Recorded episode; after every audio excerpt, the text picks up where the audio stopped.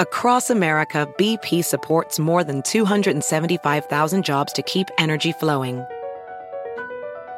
Jobs like updating turbines at one of our Indiana wind farms and producing more oil and gas with fewer operational emissions in the Gulf of Mexico. It's and, not or. See what doing both means for energy nationwide at bp.com slash investing in America. Hacer dinero de manera difícil, como degustador de salsas picantes, o cortacocos, o ahorrar dinero de manera fácil con Xfinity Mobile. Entérate cómo clientes actuales pueden obtener una línea de Unlimited intro gratis por un año al comprar una línea de Unlimited. Ve a es.xfinitymobile.com. Oferta de línea Unlimited gratis termina el 21 de marzo. Aplican restricciones. Xfinity Mobile requiere Xfinity Internet. Velocidades reducidas tras 20 GB de uso por línea. El límite de datos puede variar. Hola, bienvenidos. Estas son las noticias del día en NTN 24.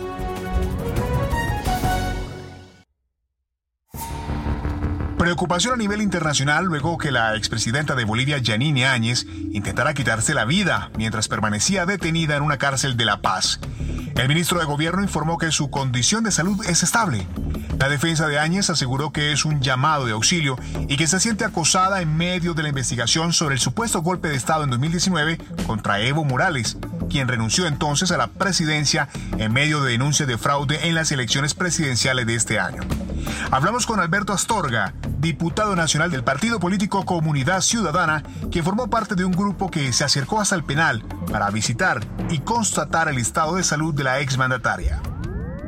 Hemos mandado una petición de informe escrito al ministro de Gobierno, Eduardo del Castillo, para que explique por qué está ocurriendo todo esto y en este caso, por qué no permiten que nuestra labor de fiscalizadores no podamos eh, entrar a visitar a la expresidenta Janine Áñez. Hemos estado el sábado, domingo en vigilia conjuntamente con los activistas, otros parlamentarios, pero en ningún momento se nos ha permitido ingresar, en este caso, al penal para poder conversar con la expresidenta. Sin duda, esto está demostrando que la expresidenta no solamente está eh, apresada de forma ilegal, ya que en Bolivia nunca ha existido ningún golpe de Estado. Eh, simplemente, eh, al mismo tiempo, la, la expresidenta está siendo una especie de rehén, ya que ni siquiera puede recibir visitas y menos aún de diputados electos por el voto ciudadano.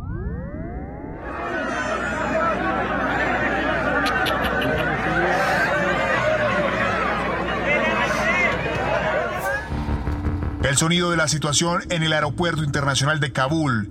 Mientras continúan las evacuaciones, se exacerba el discurso de los talibanes en contra de Estados Unidos. A través de uno de sus portavoces, el grupo extremista advirtió de consecuencias si Washington amplía el plazo de la retirada de las tropas de Afganistán. Aseguran que, de no cumplir el plazo establecido el 31 de agosto, habrán cruzado la línea roja.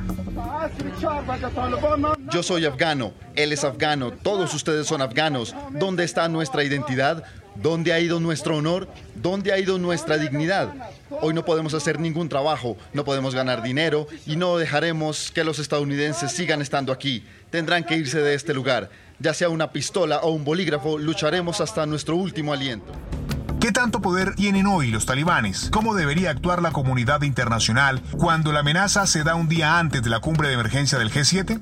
Hablamos con Walter Gubar, analista internacional experto en Oriente Medio.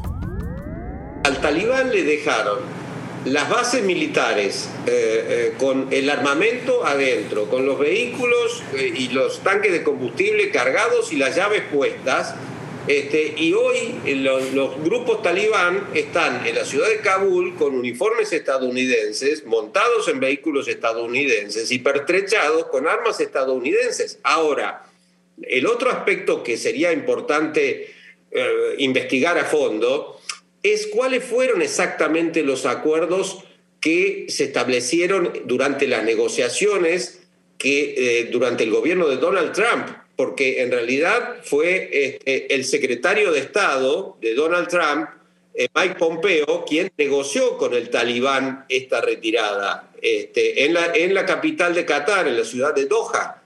Y allí solo se dice de manera genérica que el talibán se compromete a no, digamos, a no eh, eh, realizar acciones terroristas contra estadounidenses cae al 48% la aprobación del presidente Joe Biden en Estados Unidos en medio de la crisis que describimos en Afganistán, pero también por el aumento de contagios por la variante Delta del coronavirus. Es el nivel más bajo en lo que va de su presidencia. ¿Cómo impactará a los demócratas? Lo analizamos con Silvio Weisberg, profesor de la Escuela de Medios y Asuntos Públicos de la Universidad George Washington. Antes de todos estos eh, sucesos recientes había preocupación ya entre los estrategas demócratas sobre la posibilidad de perder eh, el Congreso el próximo año. Esto no son preocupaciones nuevas. Pero por otra parte yo creo que hay un cierto apuro porque todavía no hay digamos, eh, escenario electoral claro al próximo año. Entonces, mientras no se sepa cuáles son los temas que se debatan o que se, digamos, sean centrales a la campaña del próximo año, creo que es muy temprano avisorar o pronosticar lo que va a ocurrir. Creo que se preocupan más porque el hecho que se refuerce una tendencia, un escepticismo que ya tenían, incluso a principios de año, sobre los resultados. Pero creo que lo que está pasando, como bien indicás, es muy temprano y creo que en un par de semanas, digamos, eh, todavía no está solucionado el tema eh, de la pandemia no sabemos lo que esta situación será a mitad del próximo año, que creo va a ser un tema eh, importante, influyente en la opinión pública sobre, digamos, los demócratas o Biden en la Casa Blanca. Entonces, mientras eso no se resuelva, creo que estamos en un escenario bastante abierto. La Administración de Alimentos y Fármacos de Estados Unidos concedió hoy su aprobación definitiva a la vacuna contra el COVID-19 que fabrica y comercializa Pfizer BioNTech. Es la primera solución farmacológica en el país que obtiene toda la luz verde completa del regulador, ya que hasta ahora tenía solo de emergencia. Los detalles con nuestra corresponsal nacional, Estefanía Ochoa. En efecto, la comisaria interina de la Agencia de Alimentos y Medicamentos de Estados Unidos, Janet Woodcock, considera que la aprobación de la vacuna puede generar mayor confianza para que la población se vacune. Esta se va a comercializar bajo la marca Comirnaty. Al día de hoy se han administrado millones de vacunas en virtud de una autorización de uso de emergencia que se concedió el 11 de diciembre del 2020. La aprobación se basó en los datos actualizados del ensayo clínico del fármaco que incluyen una mayor duración del seguimiento con una seguridad y eficacia evaluadas entre más de 40.000 personas. En Estados Unidos los esfuerzos de vacunación aún siguen.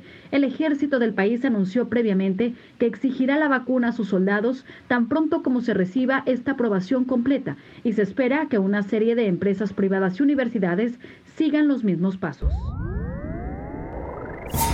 Y antes de nuestro punto final, la conversación con los presidentes líderes de los principales partidos de oposición de México, que estuvieron en Washington denunciando ante la Organización de Estados Americanos y la Comisión Interamericana de Derechos Humanos una supuesta intervención del crimen organizado en las pasadas elecciones federales, en las que Morena, partido del presidente Andrés Manuel López Obrador, obtuvo una mayor cantidad de gobernaciones y diputados. Iniciamos con Marco Cortés, del PAN.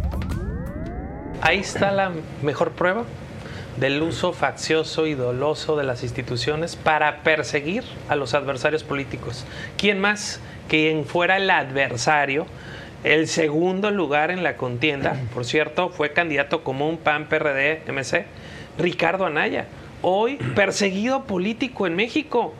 Pues claro, qué bueno que tuvo que salir para poder defender su verdad y poderlo hacer realmente de forma contundente, porque si hoy se presenta a la fiscalía o a un juzgado, lo seguro es que ahí lo van a detener y no van a dejar que se defienda y va a estar detenido de manera injusta. Y por eso es que es muy importante que se vea y que no se siga permitiendo ese uso faccioso por parte de las instituciones. También nos acompañó Jesús Zambrano del PRD. El crimen organizado actuó como lo hizo en el proceso electoral porque se lo permitió el gobierno y en el fondo, más que venimos a Washington a denunciar la penetración, presencia del crimen organizado, venimos a denunciar al Estado mexicano ante la OEA y ante la Comisión Interamericana de Derechos Humanos. Si te gustó este podcast, puedes buscar más de nuestro contenido en nuestra página web www.ntn24.com. En NTN24 tenemos una red de corresponsales en las Américas que nos permite tener acceso de primera mano a toda la información y hacer análisis sobre los eventos más importantes de la región. Qué gusto estar con ustedes. Yo soy Hugo Vecino. En Twitter escríbanme arroba Hugo Vecino. En el podcast de NTN24 te informamos y te acompañamos.